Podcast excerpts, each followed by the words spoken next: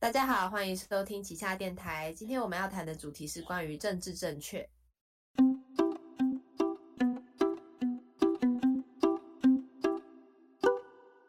现在时间上午九点整，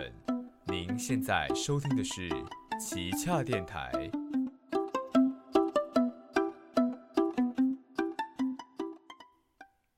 好，所以呃，我们今天要谈的主题是关于政治正确。然后，首先我想要先问一下，呃，你们觉得政治正确是什么？就是你们觉得听到这个词，或是你们自己接收到的讯息的话，政治正确这个东西是什么？我觉得通常就是有点过分避免对社会的某些特定的群体造成冒犯吧。你说。不要让不要冒犯到他们，然后所以避免去讲出某些特定字眼的这种某些特定言论。好好好，我会想到的是，可能因为我很我很爱看剧，所以我会想到的是很多剧都会现在变得越来越政治正确，就是一定要囊括很多东西，不然可能就会被骂太扁平、太太没有在尊重某一些群体。对，嗯，所以就是基本上现在政治正确，它是。嗯，它应该不算是一个，我觉得啦，它不算是一个很新的概念吧。就是近几年大家在讨论转型正义的时候，不只是少数族群，可能以台湾来讲的话，可能就是原住民的时候，我们可能不能像以前电电视节目不是都会开那个原住民是什么翻的那种玩笑啊？对，以前电视节目就比较没有这个概念啊。近几年大家比较会在乎多元族群价值的时候，这个东西就会。呃，慢慢的比较体现出来。那是台湾的话，我觉得台湾现在算是一个比较健康的政治正确环境吧。就是因为其实政治正确这个词，它的出发点是好的。可是近几年，在我觉得不管在就是论坛上还是新闻媒体上谈到这个字的时候，其实它都不是一个太正面的词汇吧。就是大部分大家都在讨论说政治正确的。的这个对某些产业的影响这样子，然后呃，其实政治正确它目前影响最大还是言论自由吧。像像玩笑开玩笑这件事情，我我我想先问一下你们对伯恩的看法是什么？好危险哦！没有没有，我觉得没有这个是 很危险，他是一个很指标性的争议人物啊，就是对他是谈论这个话题的时候非常指标性的一个人物。我。我没有到很很喜欢他，就是不可否认是他对于某一些话题的贡献度是，呃，像是他有点像是把脱口秀这件事情变得更平民化，就是让更多人都了解。但是他有时候在处理一些议题上，我会觉得他可以怎么讲？我觉得台湾还没有跟上那些速度，所以他如果有时候太过激动的话。会让其他一些人会觉得被冒犯，会觉得说，呃，这件事情现在讲真的可以吗？可能要再等个五年之类的。哦。所以我没有很爱他。我也差不多哎，我就是没有没有到很喜欢他。嗯，对，因为像伯恩的这种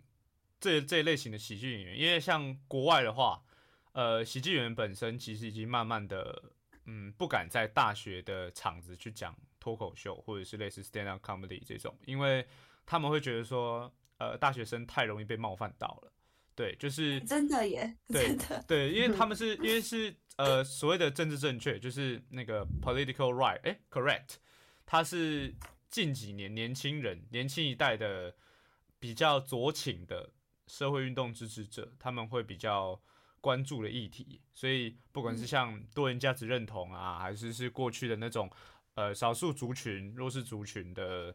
一些相关权益，他们都很敏感，就是讲比较白一点，就是很很容易被冒犯到这样子。那呃，我记得之前有看过呃一个影片，他是讲说为什么现在呃喜剧产业在美国会慢慢被摧毁，就是因为呃这类型的玩笑它越来越。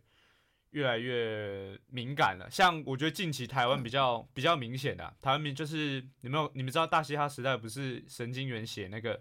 一点三五帕还是没有我高那个，对，像我自己觉得的话那样的玩笑，我觉得在台湾讲，其实我觉得没有关没有问题，就是像有些可能原住民委员会的，他们会觉得说这样是加深就是对原住民不好的刻板印象，对，可是。我觉得一方面就是，呃，他在这个其实他那个歌已经出一阵子，只是他前阵子没有那么红。他那个歌的歌词写出来的时候，其实我自己觉得是，它是体现了现在的现实，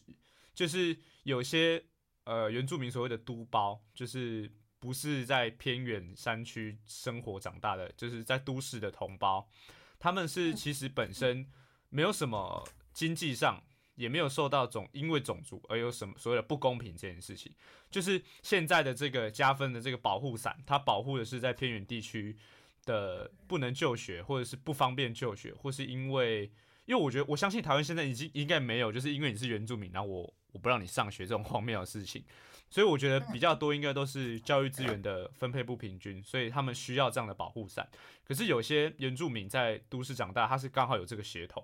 然后他也刚好考了过那个检定，所以他有加分。但这样的加分，其实他其实是站在跟大家一样的起跑线上，他并没有比较弱势。对，所以很多的一般生会觉得不公平，这大家会有点反感，这是正常的。因为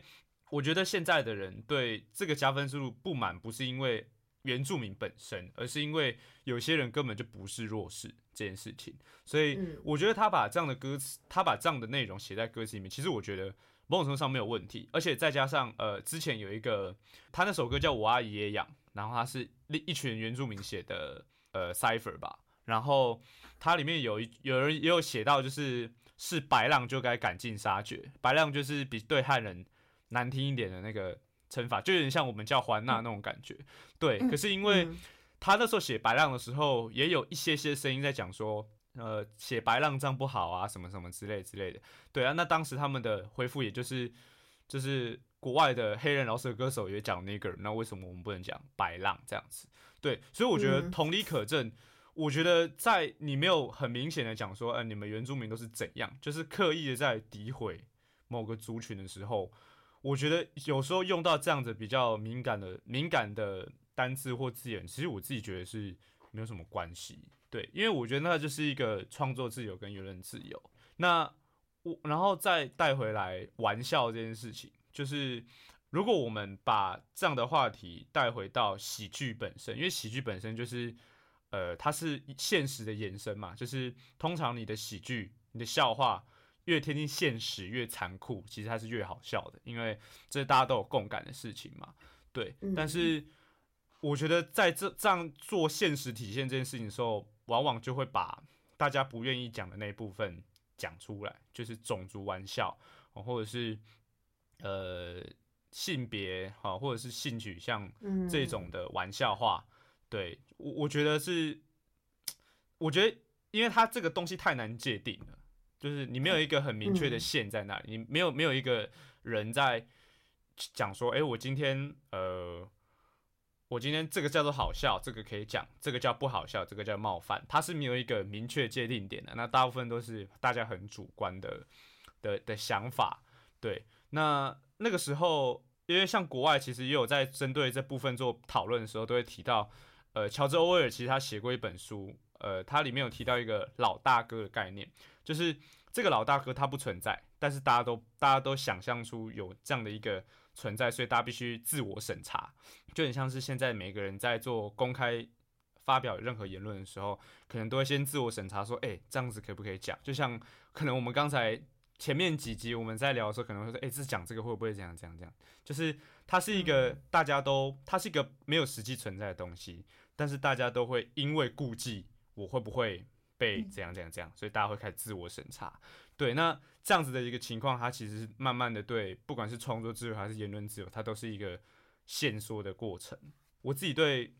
就是政治正确对言论自由的看法是这样子。虽然现在已经讲到老大哥，但我还是很害怕。我真的觉得第一集我们聊的很可怕，第二集还是很可怕。对啊，所以可是我觉得就就没关系啊。对啊，我觉得没关系，反正就是这就是一个。毕竟我们就是在一个民主自由的社会，他如果这样子还被攻击的话，那我觉得，那我觉得也没什么办法。应该说是必然的吧？对啊，我们要谈就必然会存在一些不同的言论。我现在是想到，就呃，我对喜剧圈没有非常的了解，只是爱消毒。可是我有看过一个说法，是说，呃，就像你刚刚讲，开自己的玩笑就是 OK 的。那你如果你要消费一些苦难、消费一些痛苦的话，可能就要站在呃消费一些自己过往经历或是自己的一些短处这样子。嗯，对，觉得这件事以情自己为出发点。对对对，可能他们觉得这样子的话，比较不会攻击到任何其他人，或者是感觉你会比较是在自嘲这样子。嗯嗯嗯嗯，嗯，对，这个就是现在比较多安全牌的打法，就是大部分都是开自己玩笑嘛。可是我不知道你们有没有看过，就是所谓的 roast，就是呃之前什么火烤火烤大，哦对对对对。然后嗯我自己觉得 roast 它好笑的点就是呃，因为这个东西不能讲，它会有一种竞技感，禁忌感，对，就是因为正因为这些东西都是攻击别人的言语，然后再加上可能呃，这个喜剧演员本身在做这个 roast 的时候会有一些 punch line，就是可能嗯，对当事人很冒犯，但是大家听着就很好笑，就这很像我们在就觉得很爽这样。对对对对，在朋友间开那种很过分的玩笑，就是我们可能自己认为说，哎、我讲这个会不会下地狱啊？这种类似这种比较触犯禁忌的玩笑，其实它是很有娱乐性的。对，它不可否认，它是非常具有娱乐性跟呃新鲜感的啦，就是因为它是大家不敢讲的事情。嗯对，所以我觉得就可以反思说，就是那到底是还是以后大家就是我们就规定就是那大家以后都不要讲笑话，还是还是就是都可以讲？因为我觉得在没有明确标准的时候，你去禁止某某某些人讲什么东西，我自己觉得那都是非常的怎么讲，限缩言论自由这件事情。因为对我来嗯说，对啊，你当你没有，因为像是呃毁谤名誉，它都是有法令的，它到现在都还有一点争议，就是到底怎样叫毁坏名誉这件事情，它都嗯很难在法院上都难有一个很明确的界定或是责任标准的时候，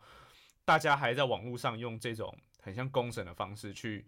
呃审视一个人的言论的时候，我觉得它都是一个很恐怖的行为，因为等于说它就是一个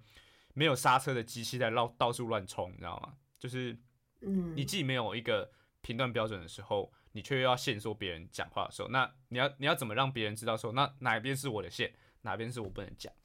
对啊，嗯就是我觉得现在这个这个议题比比比比较大的一个问题。我自己是知道，就是最近欧美的喜剧圈有一阵，不知道有没有听过叫做觉醒喜剧的潮流。啊啊啊什么意思？嗯，就是一种，，woke 对对对，woke 嗯，就是，嗯，就是他们认为政治不正确的言论应该要从就是喜剧圈里面被排除，嗯然后哦，就是不能纳入喜剧表演之中。可是我觉得这样就会造成表演不好看。而且好难那。对啊，就是很难，我觉得很难抓那个界限。你要怎么，你要怎么在让表演好看跟不冒犯某些弱势群体之间找到一个平衡点？嗯而且我觉得最大的问题。现在有一种呃，你就连你可能已经很认真的在看你讲过的东西，但你好像还是可能会被抓到一些小东西被拿出来骂，就你没办法放大真的抓到检视对对对，你没办法真的抓到每个人不喜欢的点是什么，所以你好像讲什么可能都会被骂，都要嗯承担这个后果。对，而且我那天看过一个说法，我觉得其实蛮蛮精准的，就是他讲说是政治正确造成的伤害，他其实对左派的人造成的伤害比右派的来的大。可能比较左倾的嗯人会觉得说，呃呃，我这样讲会不会侵犯到什么什么族群？就是因为相对右派的人来讲，他可能就不比较不会那么在乎这件事情。那反而是这样的一个东西，是每个人帮自己上了枷锁。就是他对左派的人会觉得说，我这样讲会侵犯到谁谁谁，我这样讲会造成某些人的不适，所以我不敢讲，或是我必须一直去改我的改我的言论，去去应和到不会冒犯的这个准准则上。对，那呃，像这样的一个情况，它就是一个就是自我审查的的一个情况。其实我很很不喜欢这样的一个环境，因为它其实就很像过去我们在白色恐怖的时候，我们可能只是从呃从对政府不好言论变成对某些族群冒犯的言论，就是嗯每个人都要很谨慎的去思考，说我这样讲会不会出事的时候，嗯我觉得这就是一个很不健康的环境，因为这根本不是所谓的公平讨论的环境，就是每个人会有不同的价值观，那这样子你说这样是冒犯的话，那你是不是某种程度上是在强加你的价值观在？对对对对，强限缩每一个人在思想上、每个人在言论上的一些自由。我觉得这样是一个很很不舒服的环境啊，对吧？就绑手绑脚的。对啊，我们要不要解释一下到底左派右派是什么？就是解释的比较清晰易懂一点。嗯，以我一个不是社会学专业，就是一个很业余的想法来讲的话，其实左派的话，它其实比较偏向自由进步派，就是呃，现今比较前卫或者是比较自由的一些价值观，不管是多元群族群的认同，还是是呃，像呃，我想一下，举一个比较。好，就以台湾来讲好了，就是民进党，大家可能会比较认为是比较偏向自由民主，就是比较呃新新时代的一个政党，大家会觉得说，哦，这个政党政党是一个象征很多年轻人拥护的族群，就至少现在看起来是这样子啦。对，那这样子的一个支持进步跟自由的一个派系，基本上会是属于一个左左派的政党，它就是一个比较进步派。那右派的话，通常都会变是比较保守，比较。希望能够稳定，求追求是稳定、安全，跟是呃，最相较保守的，像对对对。那我们可能会想到，就是可能是国民党，因为国民党在台湾体现其实是一个比较保守、收敛的一个政治价值。像是不管是同婚议题上，你很少看到国民党的的政治人物会出来为他们。站台为这个议题站台的时候，就大家可以了解说，其实这样的一个政党，它象征的是台湾对于这一块保守主义的支持者，他们所拥护的政党。所以基本上左派跟右派，它就是一个政治光谱两的两两极啦。对，那如果你是呃比较支持，就是像以我来讲的话，我可能会觉得，那同性议题，我觉得。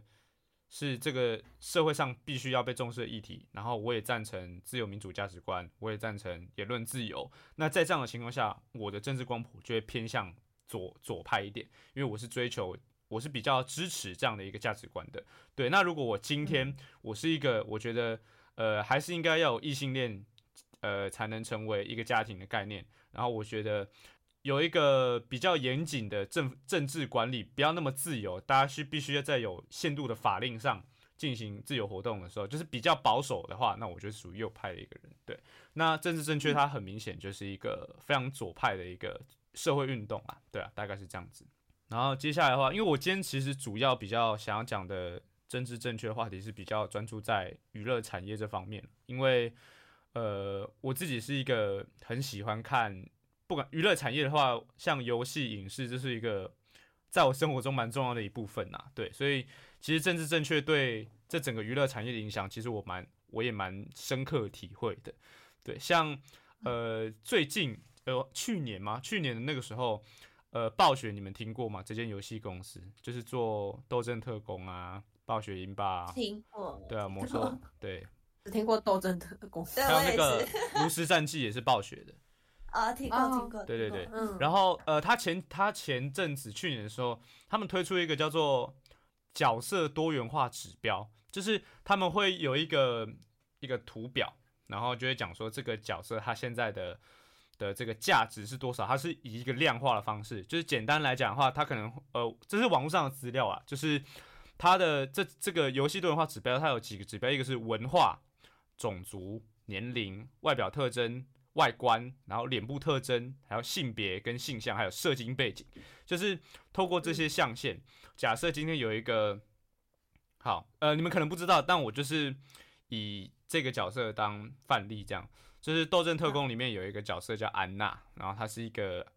埃及人，她是埃及的特工，然后她是一个。老阿妈就是一个白头发的阿妈，这样子，她是一个狙击手，这样子。嗯，对。那这个角色，他在这样的一个象限上，他可能他的文化背景就是埃及。那中东地区的话，中东地区它算是目前社会局势里面较为弱势的族群之一，就是中东血统波斯人的这种外观的。那他可能在这样的一个文化上，他就是拿七分，因为他不是所谓的传统白种人，他也不是优势族群，他是稍微中弱。的一个族群，他拿七分，所以他种族也是阿拉伯人，所以他是拿七分左右。那他的年龄，因为他是阿嬷嘛，老年人，老年人他算是弱势族群，所以他也拿到七分。那外表特征，因为他是一个狙击手，然后他少了一只眼睛，他是有残疾的，所以他独眼这边拿四分。对，那身体外观，呃，这边暴雪把它做成是一个瘦瘦的阿嬷，就是因为他毕竟是军人嘛，所以他体态体态没有太走中，但是因为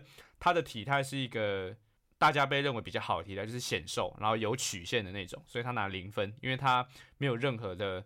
就是现在大家追求的所谓的好的体态这样子，然后脸部的特征呢？现在大家追求的好的体态是什么？就是像以模特儿来讲，模特儿你很少看到胖的模特儿跟没有曲线的模特儿，就是大家认为的好的、好看的，对，就是要瘦啊、哦有线条这样子。那安娜刚好是这样的一个体态，所以她在体态上她拿零分，因为她是符合就是比较传统价值观上的好看这件事情，对。然后等一下，可是如果这个，sorry，一直打断，对不起。可是我真的真眉头好皱。这个阿嬷听起来很厉害，就是她，她能够当，她在这样的岁数能够当间谍，她可能就是整个健身有成。那对她肯定就是有在锻炼呐，然后这样也要给他零分。因为他什么？它是有曲线跟显瘦这件事情。像里面有个角色是扎利亚，然后她是一个女子举重选手。那嗯在这种情况，她是一个非常粗壮的角色。呃，你可以把它想成是那种呃，常常影视作品也会讲出那种女大力士的时候会出现的景的那种。嗯女金刚，对女金刚比较有肌肉。对，那她在这个外外观上，她就会拿比较高分，因为她突破了过往价值观上的哦好看这件事情。对，哦因为现在其实有一些游戏，它会越来越倾向把女角弄得稍微不要那么就是纤瘦啊，然后苗条这样子，他们会稍微让一点，然后阳刚一点或肉一点，让它看起来不是那种，因为像芭比娃娃不是前阵子会推出就是嗯没有那么瘦的芭比娃娃，就是他希望教导小朋友说，嗯，所谓的瘦跟有曲线，它并不是一个绝对美的概念。你也可以胖，嗯你胖没有关系，胖是一个每个人都可以做的选择。你不应该要迎合这个嗯社会去强迫自己变瘦这件事情，这是现在比较、嗯嗯，呃健康的说法。对，但是、嗯对，就是近年游戏它会慢慢去迎合这个趋势，所以当你在身体外观上是符合过去我们认为所谓的好看这个概念的时候，它其实不是那么被鼓励的。对，他可能会，嗯因为他们会认为说你这样子对对对，他就会拿比较低分。然后他的脸部特征，因为他比较年长，但因为呃游戏毕竟不能把它做的太丑，不然玩家也不想选他，所以他还是一个，你就就是他也长得蛮好看的阿嬷这样子，稍微年长一点，所以他拿一分这样子。对，那因为他的性别是女性，所以。呃，他性别我记得是男性会比较低分，然后女性中间，然后如果你是跨 跨性或者是呃性别认同不明的话，可能分数会比较高。然后他是女性，所以他是好五分。然后他的性向是异性恋，所以是零分。然后他的社经背景 是超中，好笑，他的社经背景是中产阶级，所以是零分，因为他不是出身平民这样子，他是中产阶级所以他是零分。所以他们会借由这样的一个呃很多个象限的方式去评断这个角色他在这个角色多元化的分数是多少。那分数越高的，代表说，哎、这个角色他的他的这个多元化程度是最高的。但是其实就是你们这样听下来，就觉得这很像以前我们开的那种玩笑，就是哦，我我我可能残疾，然后干嘛干嘛干嘛，然后我是残疾，然后我又是政治受害者，对我又有什么样的福利？对，那想当然就是这个指标一贴出来，不只是冒犯到就是没有对这个议题那么关注玩家，就连本身有在追踪社会议题的人都觉得说，你这样子太过于物化指标，就是你好像讲就是我们就是只在乎这些面向的人呐、对，但是就是这个这个这样的一个指标，其实乍看之下好像很荒谬，但是其实去看现在近几年出的游戏角色，它其实某种程度上都可以透过这样的指标去发现说，其实很多游戏公司都在朝这个方向去设计角色，因为这些游戏公司他们毕竟后面是大厂商，这些大厂商都会受到这些政治正确比较对，它有舆论压力，像是以那个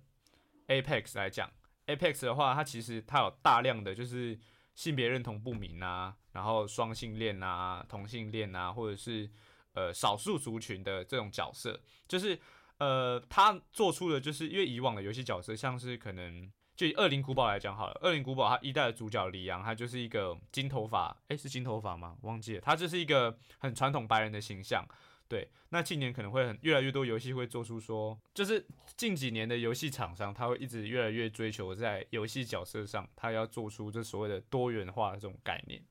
然后，可是就会引起一些人的不满啊，就是因为有些游戏它是前面有前作的，那有时候二代他为了要迎合这样的市场，他要去改前作设定，就是比较著名的就是《最后生还者二》，它是呃一代的时候，它造成了非常大的回响，就是大家都很喜欢这个游戏。然后呢，那时候出了二代的时候，就是先是把二代的二代很前面，就是把一代的 男主角，因为他是一个异性恋男主嘛，然后就再先把一代的男主角直接先处死，然后呃再来就是让那个二代有一个很重要的女配角叫艾比，然后她就是一个比较粗壮，然后有一点哎好像是就是比较符合这种多元指标的一个角色啦，然后她就是借由这个角色把男主角处死。然后也把前作的很多角色的个性都改乱七八糟，就是它是一个非常不尊重前作的第二第二代游戏。但是这样的一个游戏，当然就是在玩家社群里面被骂到爆掉嘛。可是他在游戏大奖的指标上，他得了非常多非常多的奖项，就是哦，他觉得这样子很符合多元的价值啊，然后很干嘛干嘛。所以某种程度上，我自己觉得政治正确对就是游戏的影响真的蛮大的。你们有类似的体验吗？还是还我现在想到一个，呃，low 好像最近也是哎、嗯 low 呃，就是英雄联盟他出的角色也是几乎都是不是白人，或是他们是一些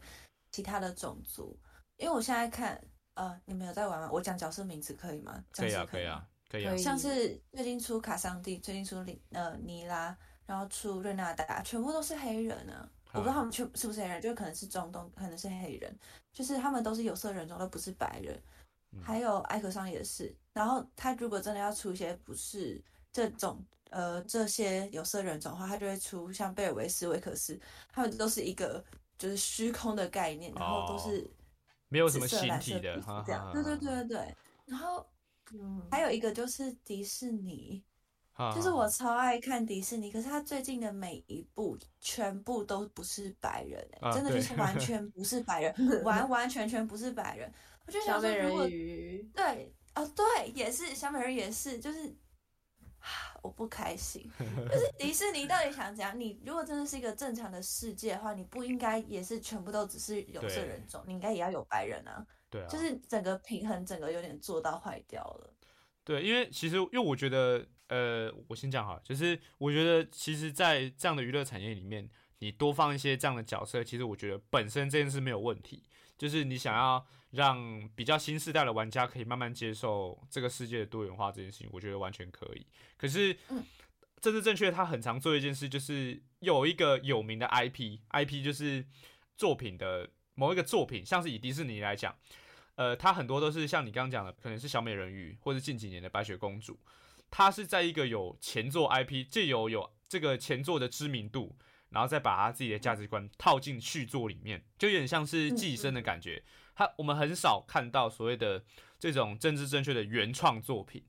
不管像近几年，不止迪士尼，可能像是 DC 的那个超人，他们现在超人的最新一代，超人的小孩是双性恋，然后可能呃。蝙蝠侠也会换黑人演，就是他们并不是一个原创的多元作品，他们是借由前作很有名，所以我寄生在这个 IP 上，我去改他的作品，改到他符合政治正确。对，所以我觉得嗯这个会让本来喜欢这个作品的人很不满，就像是对啊，像是那个以白雪公主来讲，好了，白雪公主她的真人版电影，她好像找的是一个呃，忘记什么裔了，反正她就是一个棕色的人种，对对对，嗯对，然后可以这样讲吗？我觉得可以这样讲我觉得棕色的人种不然因为棕色人种她她不因为她不一定 是非裔，她有可能是墨西哥裔或是拉哦，丁裔，我去查一下，我去查一下。对反正就是他是一个皮肤比较深的人种，对。然后，可是我觉得这很吊诡，就是白雪公主的英文叫 Snow White，就是对啊，它在名称上就冲突了。就是它如果今天拉丁裔吧，拉丁裔啊，那是拉丁裔，对，就是我觉得很莫名其妙。就是我可以理解舞台剧的演员，因为像很多舞台剧都是会有童话故事去改编，像《狮子王》有舞台剧啊，然后可能嗯，各种的迪士尼的故事都可以有舞台剧。那舞台剧的演员不是原来设定上的人种的演员去演，其实我觉得这完全没问题，因为舞台剧它是现场表演，你又要符合原作设定，又要符合歌唱的能力，又要有演技，我觉得你要全部符合啦，还找到同样的，我觉得这太难。而且我觉得嗯舞台剧的表现没有关系，因为舞台剧它其实是把虚构作品的再现，而且是现场做这件事情，所以我觉得舞台剧你在选角上你没有遵照原作，我觉得其实没有什么关系。可是我觉得在电影影视这方面的话，你我觉得不应该偏离那个时代太多。就是以小美人鱼的话，它是在一个，因为它的背景应该设定成是一个很像封建时代，就是有那种城堡啊、王子啊，然后骑士这种比较很古老的西方历史的时代。我觉得在那个时代上，这样的拉丁裔人种应该不会是，应该不会是会被当时的王公贵族接受的存在，而且。啊，呃，怎么讲，就很出戏，就有点像是，假设今天我们今天看福尔摩斯，然后福尔摩斯他是一个非裔的人去演的，就觉得很出戏，就是那个时代对非裔的人就是歧视，那怎么可能会有人会尊重这样的一个角色？就是每个时代会有每个时代他当时会出现的价值观，你如果因为现代的价值观去做出这种很反当时那个年代的事情的时候，我就觉得很莫名其妙。就是那个年代的人就不会接受这件事情，你不能因为现代的人觉得这样不行，就就就是去强加更改这样的一个概念。我觉得这是一个很就是他是就太太过为了追求政治正确，忽略了一些时代背景之类对的，，因为反而是比较基本的设定。没错，我甚至觉得魔镜根本就不会说白雪公主是最漂亮的啊，魔镜搞不好那个时候 还他整个思想是觉得白人最棒，他可能我记得演皇后的好像也不是白人，是是是，而且他可能觉得是白人，是白人是吗而且很对漂亮，而且真的很漂亮。sorry 好，呃，我还看到一个影评说，就是嗯什么，他就放了那个对比图，就是演白雪公主的那个人跟那个她的后母后母这样，然后他就说，那请问那个后母是要嫉妒他什么？嫉妒他牙齿白吗？魔镜可能就想说，哦，皇后你就是就完全不会有纷争，因为魔镜就会说皇后最漂亮，不会说白雪公主漂亮。我就想说什么意思？我我我不懂，我真的不懂。对啊而，且刚刚讲到，我真的认真想，我觉得只有音乐剧可以这样子搞、欸，嗯，因为你看像呃像 Hamilton，他音乐剧的呃主演的人，他也不是白人，可是也没有人骂他，对啊，就好多音乐剧都是这样，或者是我有看过一些呃像是 Frozen 的音乐剧，他的嗯，爸爸是黑人，然后嗯妈妈跟小孩都是白人。就小孩超级无敌白哦，也不会有人觉得说好奇怪哦，什么妈妈妈妈为什么会跟黑人爸爸生个白小孩？不会有人这样想，所以这件事情真的只有在音乐剧里面是 OK 的，在嗯其他的这种东西上面，我都觉得你有你有你有必要吗？可是我会觉得说，像影视作品改编，有些可以做到就是不着痕迹，让人家也不会就是反感。就是呃，像我我后来去查才知道，就是漫威里面的那个神盾局局长，就是 Nick Fury，他不是是那个山缪杰克森演的，然后嗯他在漫画里面他其实是白人，可是那个时候、对，那个时候这个影集出来的时候，没有任何人在批评尼克弗瑞的选角是找嗯山姆杰克森演这件事情，就代表说其实他只要这个角色出现在这里是合适的，是适当的，其实观众根本就不会讲什么。而且再加上，如果可能会有一些觉得说，好像这样子对政治正确的批评就是啊，那那就都不要有这样子多元价值的体现，而是我觉得说，你不能因为为了要政治正确而去牺牲作品品质这件事情。像嗯以，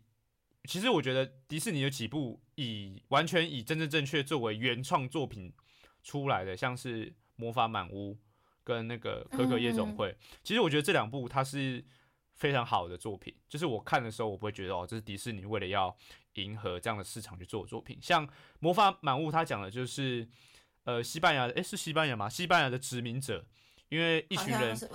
对，被他被西班牙殖民者迫害，所以逃到深山里面的故事。那自然的，嗯在这样的一部电影里面，他都是西班牙裔，就拉丁裔的这些人。对，那我觉得你出这样一部作品，我觉得完全没有问题，因为你就是在讲当时西班牙的殖民史，它是多么的残酷跟悲惨。那这样当时的人们为了要逃离这样的暴政，他必须做出什么样的选择？所以我觉得你做出这样一个完全原创的 IP，我觉得完全没关系。就是它反正它是一个真的对这个社会的政治正确有帮助的事情。那还有就是可可夜总会，可可夜总会它本身就是描述墨西哥亡灵节文化色彩的一个故事。那他写的过程中完全没有白人，然后但是他就是把整个墨西哥族群他们的文化历史背景都很完整的体现出来给你看，所以我觉得其实观众并不是对政治正确这件事情本身反感，而是而是因为你的作品为了去适不适当，对对对对，适不适当，就是他有没有过度修正这件事情，其实才是引起观众反感的最主要原因。对啊，像呃，我不知道你们有没有看过有一部，应该是 Netflix 现在最近近期上叫《睡魔》。就是它是一个很两对睡魔像睡魔话，我觉得呃作品本身没什么问题，就是它就是在影集这个部分，我觉得没什么问题。就是它不管在场景的美术、三 D 动画，然后拍摄手法都是非常的漂亮，而且剧情的巧思跟在线，我觉得都完全没有问题。就是它是一部我自己觉得在视觉上跟巧思上一部很满分的作品。可是我觉得很吊诡的，就是这整部剧里面几乎看不到所谓的异性恋伴侣。全部的伴侣关系，要么是同性恋，要么是跨性，要么是双性，要么是性别不明。就是我会觉得说，你做到这种程度，我就觉得太不自然了。因为这个世界上还是有异性恋存在的，你不可能整部作品里面一个异性恋伴侣都没有，就是连传统的老夫老妻都见不太到的那种。那我会觉得说，你再把一个这样子的。我觉得这样根本其实其实不是在讲多元价值而是你太过于强调说少数族群的恋情这件事情。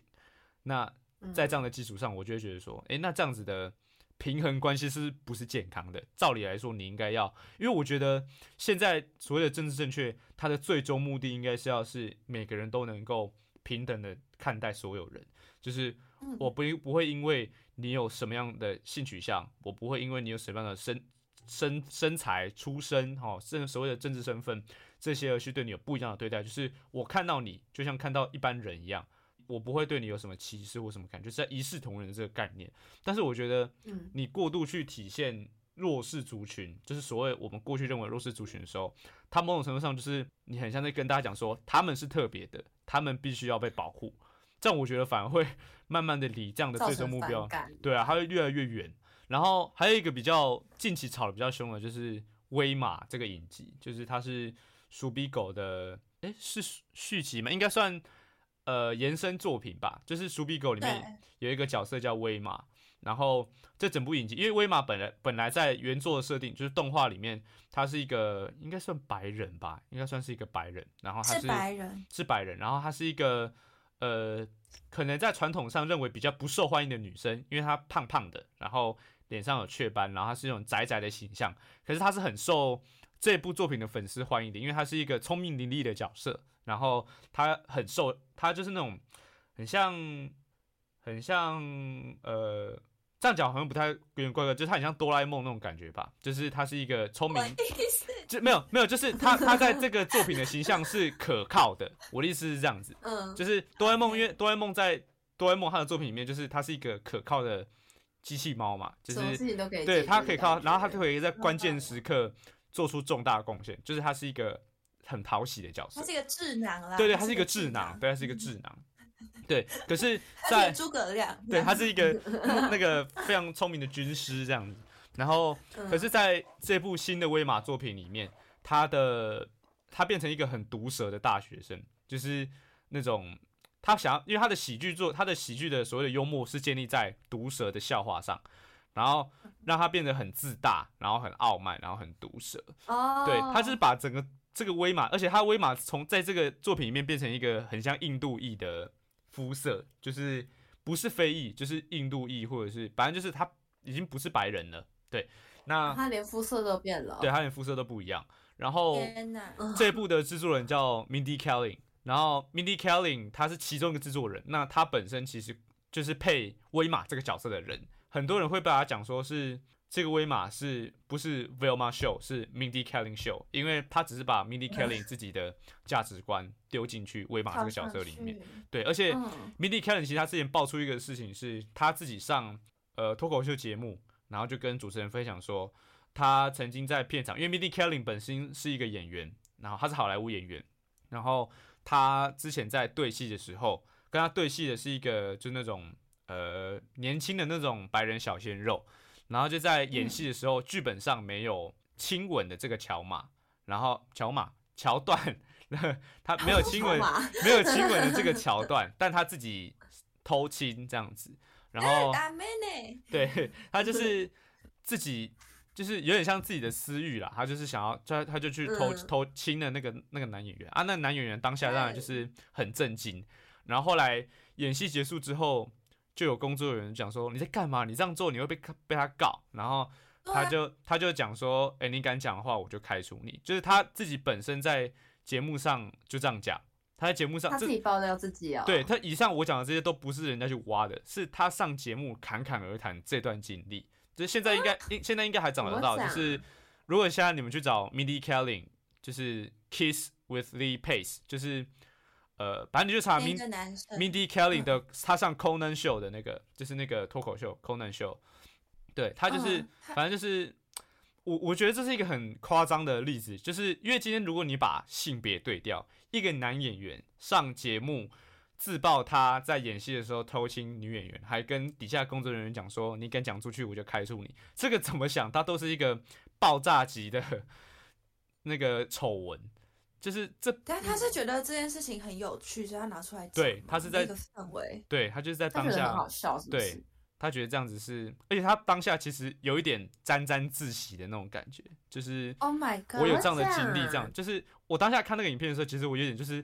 为什么当下的现场观众还笑得出来，就是我觉得这是一个 很恐怖的事情，可能因为本身 Mindy Kaling 本身是一个女权主义者，然后她是女性，所以可能当下大家没有发现这件事情其实蛮严重，可是那这完全就是一个诠释的，他是他还跟他讲说，你如果讲我就全开除你，对他就是一个权力不对等，所以但是他讲完这件事之后，完全没有任何事情，就是不管是呃像言上啊，或是出来道歉，就什么都没有。而且这个影片是在 Vilma Show 推出之后，有人去挖出来的，就是嗯，他过去上节目讲的这段经历，所以很多人在讲说，Mindy Kaling 他其实就就有一个阴谋论啊，他是讲说 Mindy Kaling 她其实根本就不是女权分子，她是一个超讨厌女权分子的人，然后她做这些事情就是要让大家觉得哦，女权分子就是一些双标的人啊哦之类的，就是有这个哎阴谋论啊那城府，也太深了，对，就是有这个阴谋啊论在啦。可是有时候就会觉得说，这样子的一个极端的案例存在的时候，就是大家可以更知道说，所谓的没有一个明确的界定点，每个人都各说各话的时候，政治正确跟所谓的这个世界自我审查，这个是一个非常恐怖的事情。这样子的人嗯，他都能成为有言论主导权的人，那到底我们该听谁的比较好？到底讲什么话才是所谓真正有多元价值体现？这种感觉，就我会觉得说，就是像这样的人，他的确存在，然后他也的确对外是自称是女权主义者。那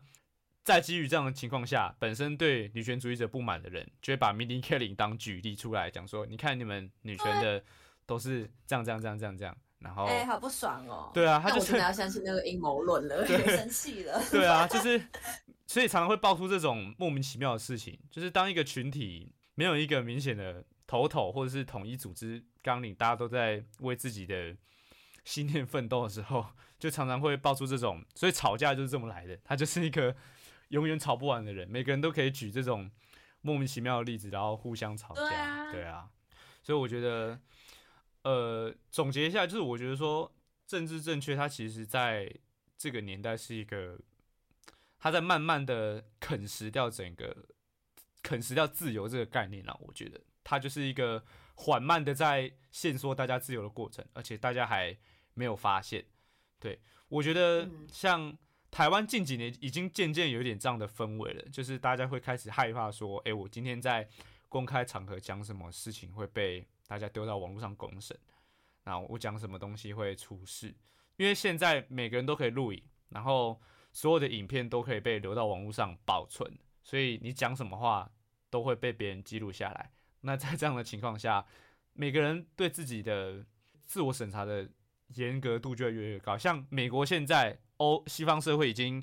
有点失控了，就是在检视言论这个方面，因为他们有所谓的 cancel culture，、不知道你们你们有没有听说过？就是取消文化。就是我就退追你啊，对对对，对对，像 J.K. Rowling 就是比近期最有名的那个 cancel culture 的的那个攻击对象之一，就是因为他虽然是哈利波特的作者，可是他做了很多这种呃是歧视嘛？有到歧视吗？反正我记得他好像就是呃，他他反对反对这样的全面的意见啦。对，有些人会觉得他讲的不够不够好，嗯，对啊，所以我会觉得说，嘴软，就是我会觉得在像这种 cancel culture 非常盛行的年代下，每个人都怕因为自己讲了某些话，然后事业就毁于一旦，那大家就会变成，我觉得会变得很双面啦，就是可能大家私底下都会讲一些很过分的玩笑，但是在台面上大家都要演成一副就是，呃，我是大善人啊，我是我是多嗯尊重多元价值的一个人，对啊，我会觉得说这样的社会其实很不健康。每个人都不是打从心里面认同这样的价值，可是，在表面上大家都要装的哦，对对对，是是是这样子。而且会有些人呃利用这件事情，像之前那个糖宝宝事件就是这样啊，就是他知道嗯这件事情他抛出来一定会有很多舆论来攻击这个店家，嗯嗯嗯嗯所以他就很好的利用了这个呃社群媒体来应该讲说舆论曝光压力，对对对，用舆论压力来欺压啊，欺压嘛，反正就是逼迫来店家来复仇就对了。之前我有看一个 TED 的演说，他是讲说，就是关于政治正确这件事情，它是怎么影，他们怎么运作的啦。就是有一个人他讲，然后他最后有提出三个对政治正确的解决方法，我自己觉得蛮蛮受用的，就是我可以跟你们分享一下。主要就是第一个就是我们不应该是变成，就是你不要把跟你讲话的那个人当成他是问题的本身。像是如果你假设你今天你看到有一个人讲出你觉得很冒犯的话，就可能哦，我觉得你讲这个在歧视的时候，就是所谓的不同意的观点这件事情，先不要把对方贴上负面标签，就是你先不要把对方觉得说、哦，这个人一定就是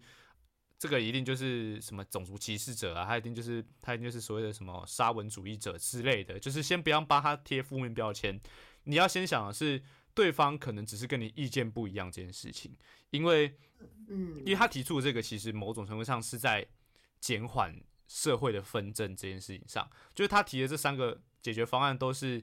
呃，让社会大家可以冷静下来好好对话的方法。所以他第一个就是先不要把对方妖魔化，你先把对方想成是他是跟你意见不一样的人，然后再去思考说嗯他到底是不是真的就是那样的混蛋，还是他只是刚好就是跟你意见不一样而已。这是他提出的第一个方法，然后。第二个方法是，如果有人要尝试要你去服从政治正确的时候，你要试着去抵抗他，因为呃，人们他是一个人们他会害怕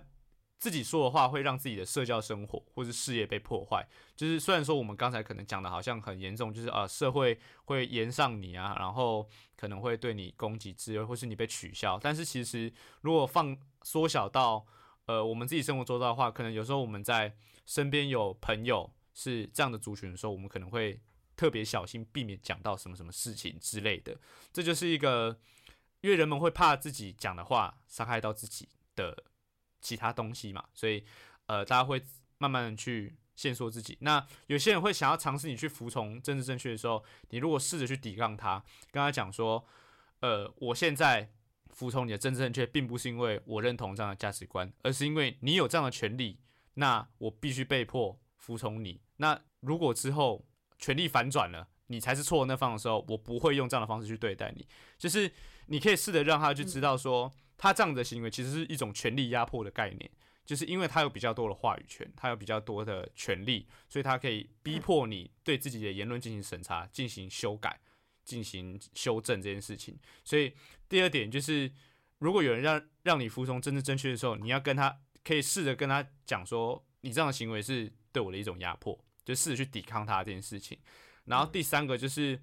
替你的团体发声，就是这件事情，就是假设以我们的立场来讲，可能有些人会开亚裔的玩笑，就是什么亚洲人数学都很好啊，眼睛都很小的时候，你可能可以出来讲说，诶，我是亚洲人，其实我觉得这没有被冒犯到，我觉得很好笑。就是你可能呃，这个比较像是，我不知道你们有没有看过一些国外的影片底下的留言或是论坛之类的，就是因为我自己本身蛮常去看这些东西。然后可能很长，很多人就说，像有些人开墨西哥人玩笑的时候，底下就会有人讲说，As a Mexican, I think this is funny，就是他可能会觉得说，嗯、我我就是这样的，我就是这个种族的人啊，我觉得没有被冒犯到，我觉得这超好笑的，对，那就是借由这样的一个表达，你可以慢慢的让整个舆论的气氛缓和一点。就是或许真的有，嗯。或许你的团里面真的有被有人被冒犯到，但是如果这个玩笑其实没有那么你觉得没有关系的时候，你可以自己出来发表你意见，说我觉得这没有被冒犯，因为其实很多现在的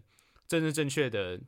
事件发生的时候，大部分都是替别人感到被冒犯。就是我可能我本身是亚洲人，我觉得这样的笑话很冒犯到美洲原住民，可是我本身根本不是美洲原住民，然后我也不知道他们怎么想，但是我觉得这样很冒犯。哦、嗯大部分的情况都会是我替你感到冒犯这件事情。那嗯这样的嗯这样的一个解决方法，就是替你团体发生，就是如果别人觉得说，我觉得这样是在歧视亚洲人的时候，我可以跳出来说，我觉得我是亚洲人，可是我觉得这其实没有被冒犯，我觉得蛮好笑的。某种程度上就可以让这样的一些所谓的政治正确警察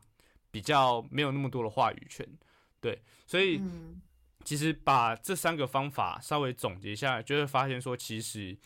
某种程度上，这些所谓的政治正确警察在到处进行言论审查的时候，他是会让大部分社会上大部分的人感觉到是有压力的，就是我好像讲什么东西都会被人家批评啊，都会被人家攻击。那在这样的一个情况下，如果采取这样的方法，它是一个相对缓和，而且比较能够真的促进到我觉得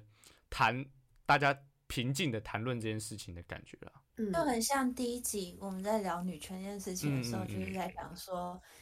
呃，有一些搞不好有一些真的想跟你讨论的那些人，他们是才是真的有在了解这些议题的人，所以你如果用一个很很横冲直撞的方式去回应他，横嗯。冲直撞，对，横冲直撞的方式去回应他，他可能就不想来跟你聊这件事情了，因为对啊，很多人其实根本就不在乎，愿意聊的人是真的在乎的人。对啊，嗯。所以就是你要能够让大家坐下来对话，就是前提是大家都要冷静啊，因为这个议题真的太容易 吵架了，就是大家会直接失控，就是啊你就是你就是怎样怎样怎样，先帮你贴贴标签，然后干嘛干嘛的，对啊，所以我觉得嗯这个社会需要更多的和善，而且可能有的有的人会想说，就是这种问题其实通常都没有答案。嗯，就像比如说原住民嗯加分的议题，它其实是一个你很难讨论出一个嗯大家都可以认同的方的方案的事情，嗯所以那难道因为没有答案我们就不要去讨论了吗？对啊。我，觉得这是这反而是一个嗯不太好的风气，嗯。嗯，所以所以我觉得就是政治正确对言论自由影响的看法的话，对就是这样。今天真的口条好差一个，温馨的结尾啦，就是对。微信结尾就是大家。大家大家多坐下来，大家还是好好的坐下来，嗯 谈一谈谈一谈，不要不要不要容易生气。，对。对，然后啊，那我们今天的节目大概就到这边结束，那就谢谢大家今天的收听，拜拜。谢谢大家，拜拜